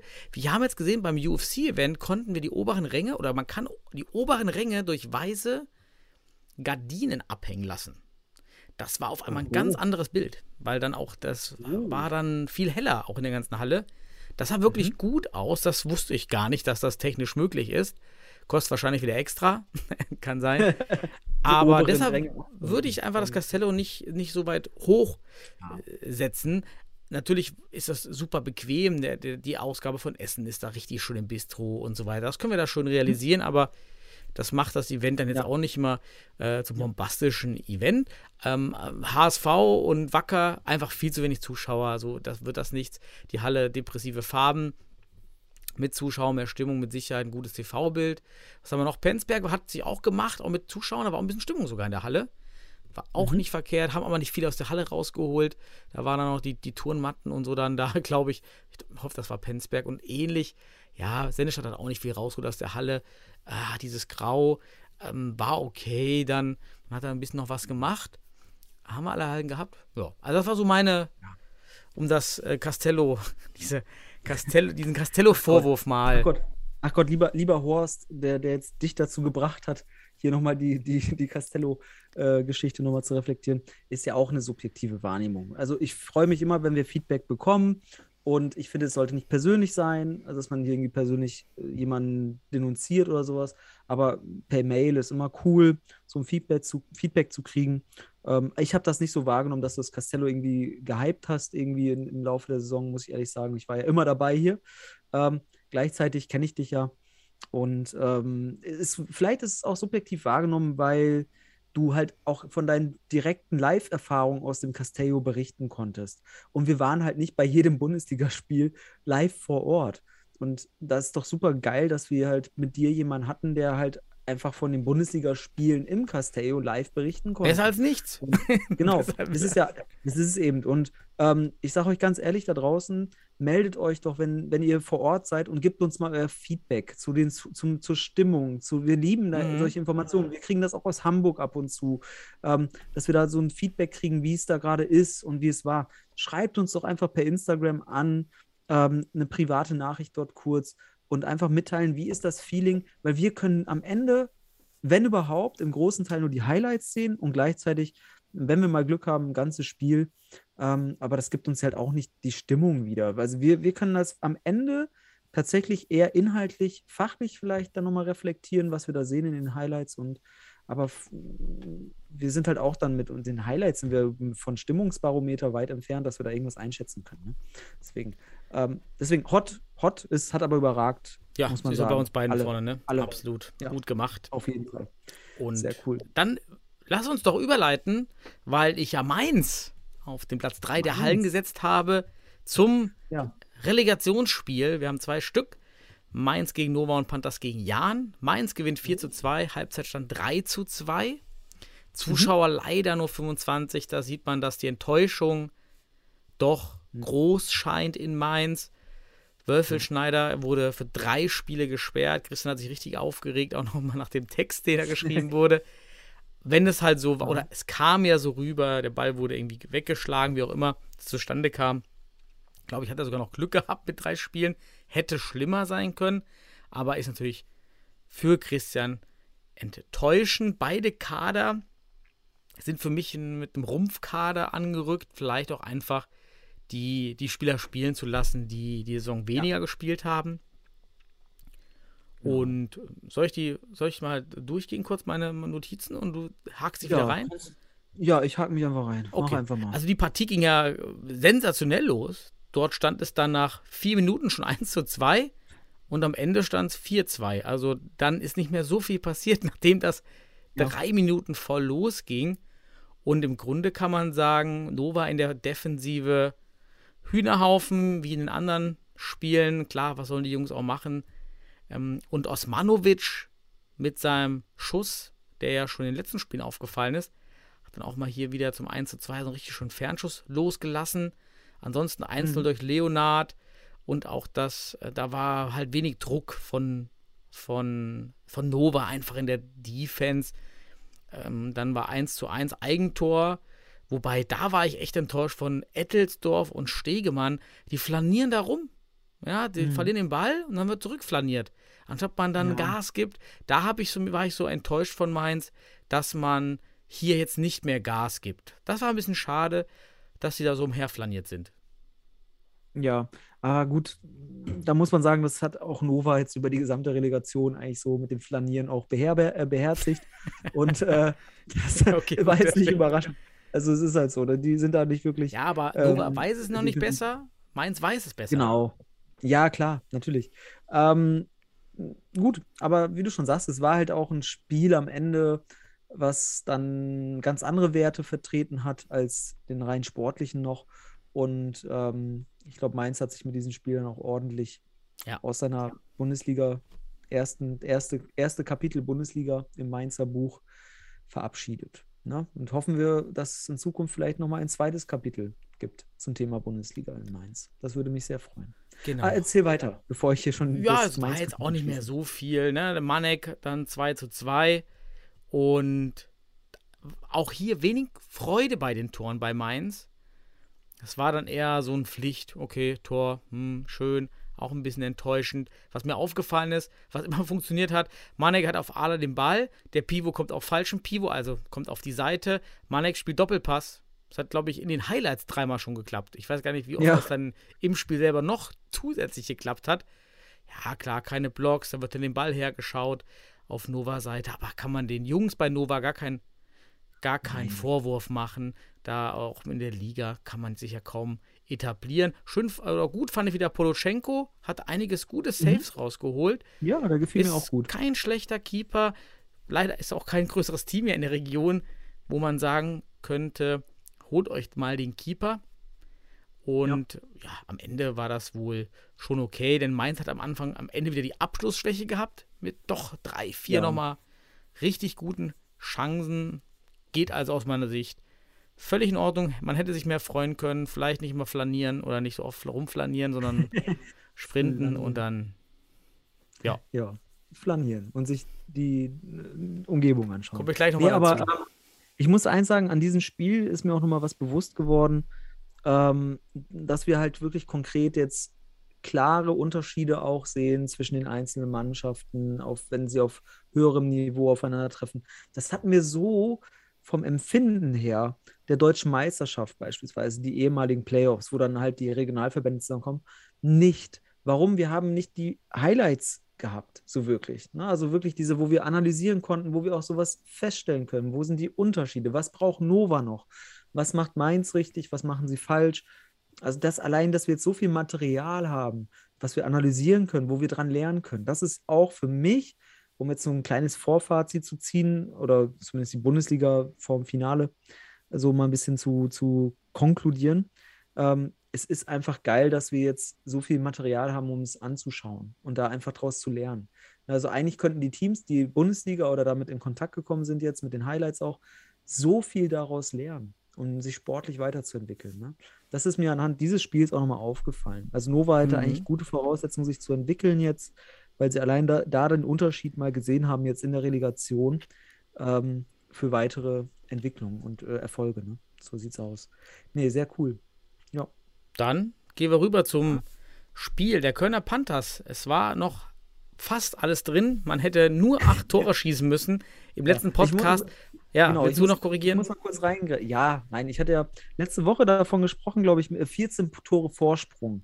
Und dann, äh, ich weiß nicht, ob, ich weiß gar nicht, ob ich das gesagt habe, aber gedacht habe ich es muss ich ehrlich zugeben, dass man das, äh, gut, 14 Tore Vorsprung, die sollen jetzt ne, 15-0 oder was, ne? Situative Mathematik. Aber natürlich müssen wir natürlich sagen, diese 14 Tore Vorsprung sind natürlich nur die halbe Geschichte davon, denn sieben Tore Vorsprung sind das eigentlich, weil wenn Köln sieben schießt und Regensburg gleichzeitig sieben kassiert, haben wir nämlich die 14 Tore aufgeholt. Das heißt, ein 8 zu 0 für die Kölner hätte ausgereicht. So, Punkt. Aber auch das, das hatte ich natürlich im Hinterkopf. Aber damit verbunden war mir klar, das werden die Kölner wahrscheinlich nicht schaffen. Ich fand aber eine Sache ganz spannend, und zwar, dass die Kölner von Anfang an, meines Wissens mhm. nach, mit dem Flying gestartet sind und das auch wirklich immer wieder dann gebracht haben in der ersten Halbzeit schon, ist dann natürlich ja nicht zum Erfolg führend gewesen. Aber du kannst uns ja mal kurz zu den Toren was sagen. Ich kann da auch meinen Senf noch zugeben, weil ich fand auch ein paar ganz interessante Tore dabei. Ja, zunächst 100 Zuschauer, super Sache, mhm. nicht schlecht. Ja. Selbe Halle wie in einer anderen Legation, Basic Halle, soweit alles gut. Und ich war ein bisschen überrascht, dass man nur Lömmelem hat bei Panthers Köln. Ich habe jetzt keinen anderen Sponsor gesehen, viel Lömmelem. Aber gut, kann auch ein Konzept sein, aber ist mir mal aufgefallen. Dann ja, Köln endlich Flying Goalkeeper von Anfang an mal was anders machen. Dann habe ich mir wieder überlegt, mit dem Verlauf des Spiels, okay, es war doch wieder dieses alte Muster. Ich habe eine Haupttaktik und probiere nichts. Also ja. dasselbe rumgekehrt, aber endlich mal Variation, also endlich auch den Mut haben zu sagen, hey, vielleicht kann ich mit einer Woche Training, mit Intensivtraining Flying, ähm, da mir einen Vorteil erspielen, den ich im Spiel nicht habe. Man hat es natürlich, hat auch Jos van Gerven dann im Interview gesagt, vor allem deshalb gemacht, weil man eben diese acht Tore, also aus dieser Not der, der, der hohen Toranzahl heraus, das ist aber, und genau das ist der Punkt, das ist der Trugschluss. Das nimmt ja an, dass diese Taktik mir mehr Tore generiert. Das weiß ich ja. aber nicht. Es hätte auch eine andere Taktik sein können. Naja, sei es drum, ich fand es stark, dass man es gemacht hat. War froh, mhm. mal das anders zu sehen. Ich fand auch wieder Spelten auf Seite der Hamburger, ach, der Hamburger, der Panthers. Ja, der, Kölner ist bald Panthers. in Hamburg, wer weiß. Der ja, vielleicht. Ein Gerücht gestreut. auf Seiten der Kölner starke Partie. Vielleicht bei St. Pauli, bei Wacker oder beim HSV, wer weiß. Ja. Vielleicht, vielleicht fragt man den Kölnern gerade, bei Spelten. Und dann ging es los, die große Pörsch-Show. Denn direkt ihr erstes Tor, skurriles Tor, irgendwie im Fallen, weil Spelten draußen vor dem Tor war, fliegt der Ball irgendwie im Stolpern, so ein bisschen Ibrahimovic-Style. Hinten mhm. ins Tor rein. Fehler für mich bei Abdullahi, wenn er der Spieler auf der gegenüberliegenden Seite war, weil er nicht einrückt beim Einkick. Also Einkick quasi unten auf rechten Aler von Köln aus gesehen und dann auf ja. der gegenüberliegenden Seite steht Abdullahi, warum auch immer. Und genau da, wo er hätte stehen sollen, kommt dann der Ball nämlich hin durch Spelten. Wäre ja. er also eingerückt, klassisch Strong Side Spiel, dann wäre es nicht zu dem Tor gekommen. Ja, also, also äh, kurz, kurzer Kommentar zu dem Tor, Daniel, darf ich? Äh, darf nein. okay, ja, dann lass ich. Ne. Ähm, ja, ich finde hier Spelten eigentlich eine richtig gute Aktion, fängt den Ball ab, Problem, es wirkt jetzt so, als wäre es sein Fehler gewesen. Er macht auch eine schlechte Entscheidung, indem er den mit der Brust irgendwie nach vorne abstößt. Wenn er den einfach annimmt und vielleicht einen Schritt mit dem Ball geht, wäre wär alles ja, korrekt. So spielt er mit der Brust nach vorne und dann sieht man einfach, wie schlecht Köln hier defensiv einen Einkick verteidigt. Es sind zwei Spieler auf der anderen Spielfeldseite und das nichts mit kompakt, der, Digi der digitale, der Diagonalball von Krul äh, vom, vom Einkick geht dann natürlich in den freien Raum, wo Spelten dann den Ball abfängt, aber es ist so weit def äh, defensiv, dass wirklich, dass das Persch dann in aller Ruhe, natürlich auch im Fallen dann, weil er dann noch eine Grätsche kriegt oder so, ähm, dann aber das Ding wunderbar reinmacht. Und ähm, ja, einfach ganz schwach verteidigt von Köln, muss ich sagen. Also das mhm. finde ich, das ist Strong Side ist nicht aufgebaut. Das musst du aber hier drauf haben, weil dann passiert das nicht. Da muss nicht mal Spelten raus, weil dann verteidigt das der, äh, der Spieler. Und ähm, das ist schlecht. Das ist ähm, nicht gut genug. Dann in dem Moment schlecht, sage ich, weil das ist das, was, was Regensburg dann ausnutzt. Und Regensburg ist aus meiner Sicht eine richtig, richtig gute Bereicherung. Sportlich, wenn man sich die Szenen anschaut. Genau, Definitiv. Genau, und auch beim 2-0 wieder Pörsch sieht man auch, wie eben die Schwäche von Bus ausgenutzt wird, der hier wieder eine Schwäche in der Defensive zeigt, wie eine Szene zuvor in den Highlights. Hier macht er einmal, steht er auch zu weit vor der Balllinie, dadurch deckt er eben den Passweg in die Mitte nicht ab, setzt auch keinen Block an, an Pörsch. Und ja, gut, dann zieht er halt einfach vorbei an Bus. War für mich ja. da bei Bus, da war viel Optimierungspotenzial ja, aber auch da, ich habe das, ich habe die Szene im Sinn, ich habe mir das gerade auch nochmal äh, genauer angeschaut, bevor wir das hier aufgenommen, äh, aufnehmen. Aber da ist auch Rüschi aus meiner Sicht. Die, die verteidigen da gerade so eine Art 4-0. Das ist wieder ein Einkick. Und dann äh, zieht Persch ins Zentrum, äh, tief und äh, Rüschi als Fixo muss eigentlich kommunizieren mit Bus, wenn der nämlich nicht defensiv blockt mhm. und einfach Übergabe machen. Macht er nicht. Auch das ist dann nicht gut genug. Und das sind einfache Fehler eigentlich, die du machst. Und Regensburg spielt nicht erst seit heute 4-0 und löst sich so. Also ich weiß noch, als ich mit Sennestadt gegen die gespielt habe, haben die immer 4-0 gespielt. Und da haben wir halt, ne, da ist auch die Frage, wie verteidigt man 4-0 in dem Sinne? Und Köln zeigt auch, wie man es nicht macht. Defensivblöcke müssen beim 4-0 sein.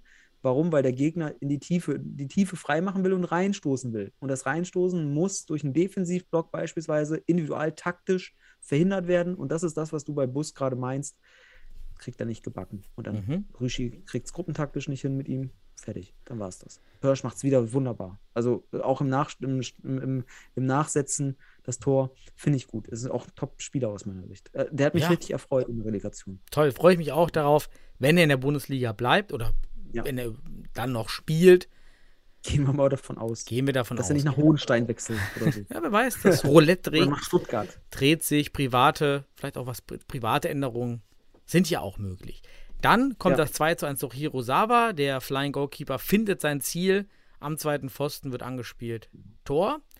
Dann 3 zu 1 durch Herterich. Hier Lemos vorne wieder. Mh, hm, läuft Herterich an läuft aber zu weit in den Mann und dann spielt Herterich Dopp den Doppelpass und Herterich ach, und Lemos blockt nicht und schaut dem Ball in Passrichtung hinterher. Richtiger Futsal-Anfänger, Basic-Fehler.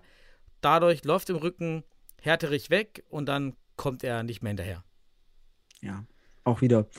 Äh, Regensburg hat gezeigt, wie man 4-0 spielt hier in dem Moment, hm. wie man den Gegner rauslockt. War wieder ein Kick, ne? War wieder ein Kick. Ja, ja, es Krass. war, also es ist wieder, also diesmal aber mit einer, mit mehr Stationen dann dazwischen. Nicht so einfach wie die, das zweite Tor jetzt gerade äh, vom Pirsch.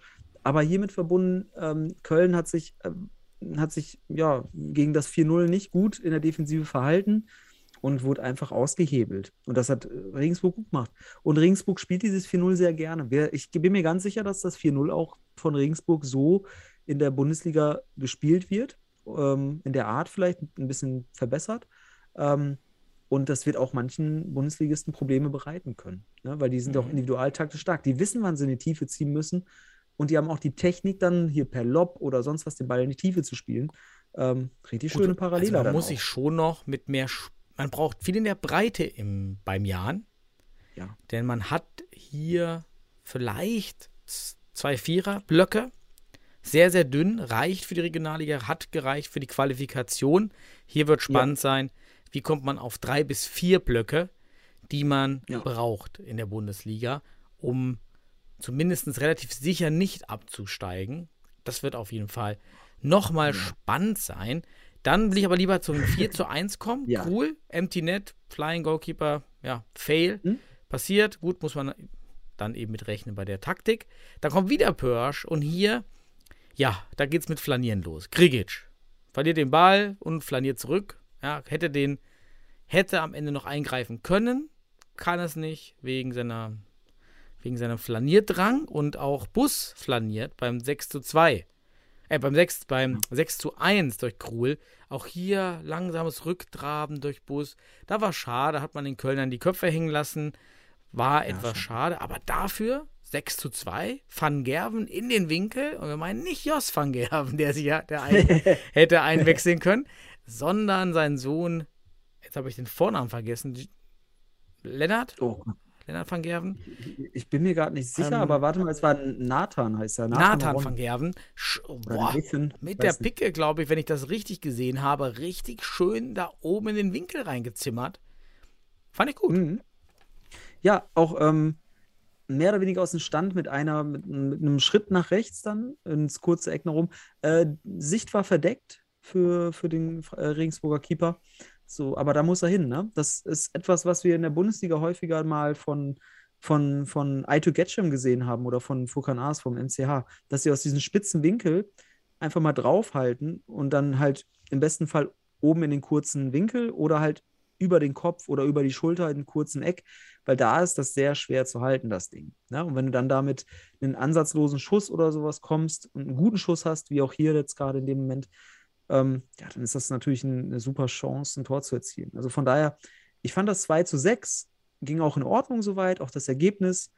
Ähm, ich fand die Schwächen der Kölner wurden von Regensburg sehr gut analysiert und auch ausgenutzt. So kann man das vielleicht am Ende sagen. Und das ist eigentlich auch eine Kompetenz, die uns in der, in der Bundesliga weiterhelfen kann, wenn man es versteht, im Futsal die Schwächen des Gegners zu kennen und gleichzeitig auch seine Stärken dann damit zu verbinden. Und das hat Regensburg in dieser Relegation, ich will nicht sagen eindrucksvoll, aber sehr überzeugend dargestellt. Eindrucksvoll wäre es, wenn das in der Bundesliga auch noch so gelingt, weil wir wissen jetzt nicht im Verhältnis jetzt Köln und auch Berlin, ne, die auch immer, ich sag mal, das Team der ersten Halbzeit war in der Relegation.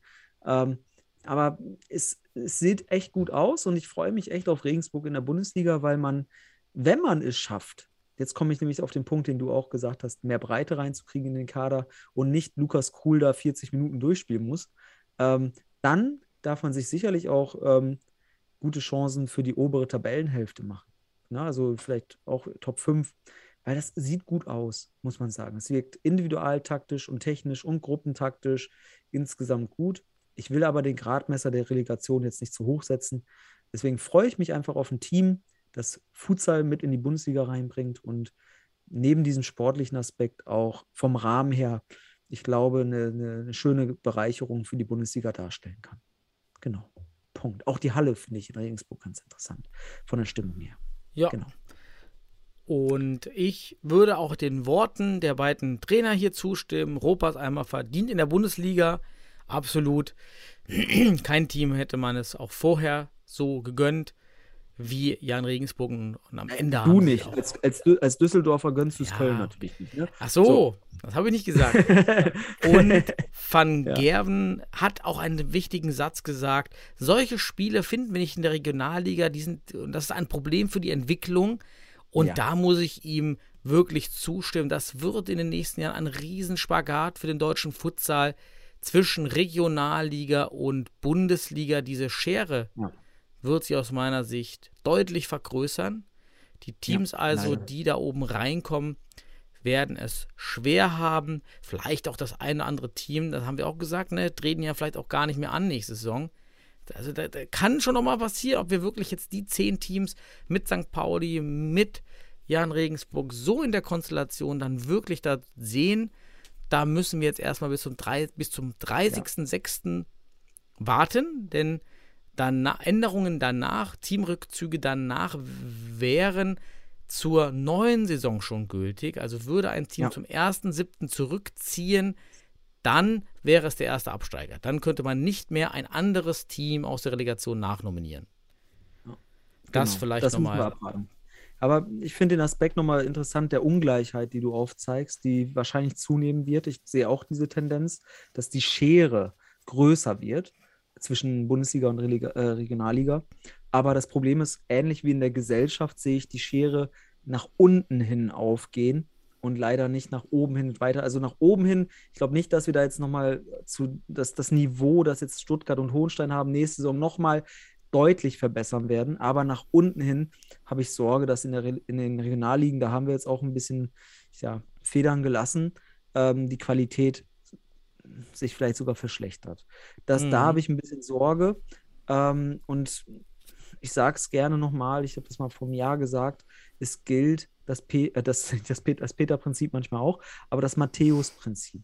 Wer hat, dem wird gegeben und wer nicht hat, dem wird auch genommen. Und in, wir leben in Krisenzeiten oder auch in der Hinsicht aktuell einfach in Phasen, ähm, gesellschaftlichen Phasen, wo dieses Prinzip tatsächlich in jeglichen Strukturen sich wieder, wiedergibt und zeigt und auch im Futsal. Deswegen denke ich, da ist die Gefahr, dass sich diese Schere vergrößert und ja, wir müssen was tun. Und das muss, das kann jetzt nicht weiter oben äh, zugebuttert werden oder mit Zucker beschmissen werden, sondern es, man, man muss jetzt von unten mehr machen.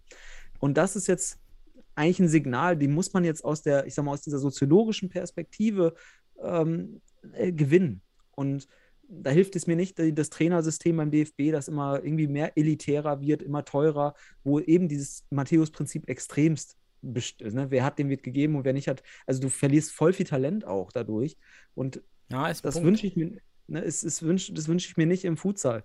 Ähm, und da muss eigentlich jetzt von unten mehr kommen. Wir müssen mehr Jugendarbeit haben. Ach Gott, ich, wir können eine neue, komm, wir wissen, was wir im Sommer, ich, Wer abliefert, ist der brauchen. DFB. Muss man die Saison, ich sage es nochmal, die Saison muss Ja. man sagen, der DFB hat abgeliefert. Stützpunkte Genau. Bundesliga, Nationalmannschaft, Frauen, plus jetzt sogar noch Sky News Sport.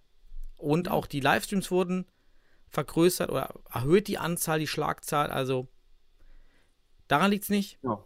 genau. Also der DFB hat seine Elite-Produkte jetzt hier Futsal so gut es geht dargestellt, muss man auch sagen, auch eine Entwicklung in der Saison gezeigt, auch von, ich sag mal, von mehrfach Streams an Wochenenden dann äh, teilweise in der Rückrunde. Also das war cool, das war gut. Man hat, man hat auch Entwicklung gezeigt, man hat was ausprobiert. Man, jetzt ist man bei Twitch, ne? Man wird das sicherlich, also wir haben die Daten nicht, deswegen wird man das beim DFB sicherlich gut analysieren, so denken wir.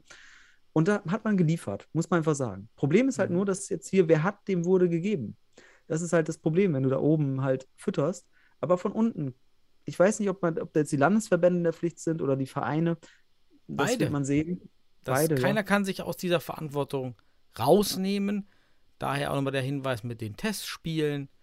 Ja. Auch Turniere sind natürlich eine super Sache. Zum Beispiel der CSSAU Cup in Wuppertal, super Sache, Ja. nur Futsalteams. Lade doch ein Fußballteam aus Wuppertal ein. Einfache Maßnahme. Genau.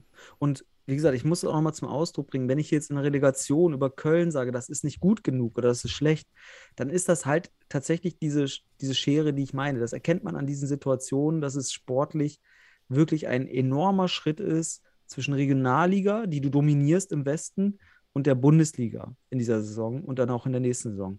Und das ist das, was ich meine, ohne dass ich Köln damit diskreditieren möchte oder so, sondern einfach, es ist dann nicht gut genug. Vielleicht ist das der bessere Ausdruck. Und das ist ein Warnzeichen für uns, wenn die beste Mannschaft im Westen gegen eine Mannschaft, die wir vielleicht im Mittelfeld der Bundesliga sehen, wirklich so deutlich mit allen Taktiken, die man auch ausprobiert, so deutlich chancenlos ist. Das muss man einfach sagen. Auch wenn man hier keinen zweistelligen Niederlage hat. Da ist der Jos von Gerven einfach ein zu guter Trainer, dass er sich da abschlachten lässt mit seinem Team. Aber in den entscheidenden Situationen hat man hier wirklich ja, die Zähne verloren. So muss man es einfach sagen. Ne? Und deswegen, das ist so ein Deut. Aber schauen wir doch positiv Ja, auf das genau. Wochenende lieber jetzt. Mit, wir gehen, lassen uns mit einer positiven Nachricht rausgehen. Alle ab in die Scharena. Der SFC hat super Flyer gemacht. Schöne Werbung für das Finale. Ich glaube, Genau. das wird echt ein tolles Event. Ich bin halt auf dem Pferdehof. Schade. Aber Ich für alle, die nicht auf dem Pferdehof sind, wird das super Ja. und einfach geil, das zu konsumieren. Guck mal, Daniel. Aus meiner Sicht sind wir in der Halle mit dem besten TV-Bild. Und jetzt kommen aber auch noch die Fans aus Hohenstein mit rein. und haben die Stimmung hoffentlich. Und die Stuttgarter kommen vielleicht auch noch dazu. Vielleicht haben die da ihre, weiß ich nicht, Balkanvereine, die da zusammenkommen und was auch immer. Stimmung. Also ich freue mich einfach und ich bin optimistisch, dass das ein geiles Spiel wird.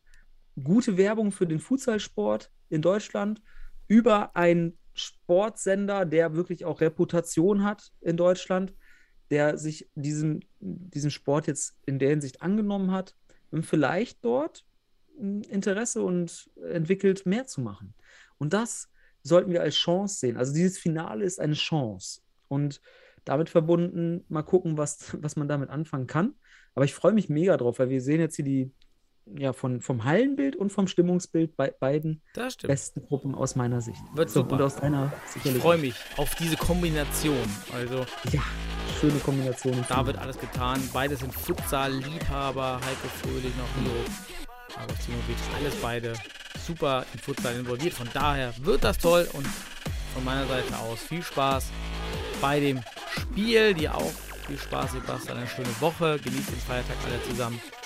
Und bis zum nächsten Mal. Jo, dann. Und allen. Schönes Wochenende, viel Spaß beim Finale. Adieu.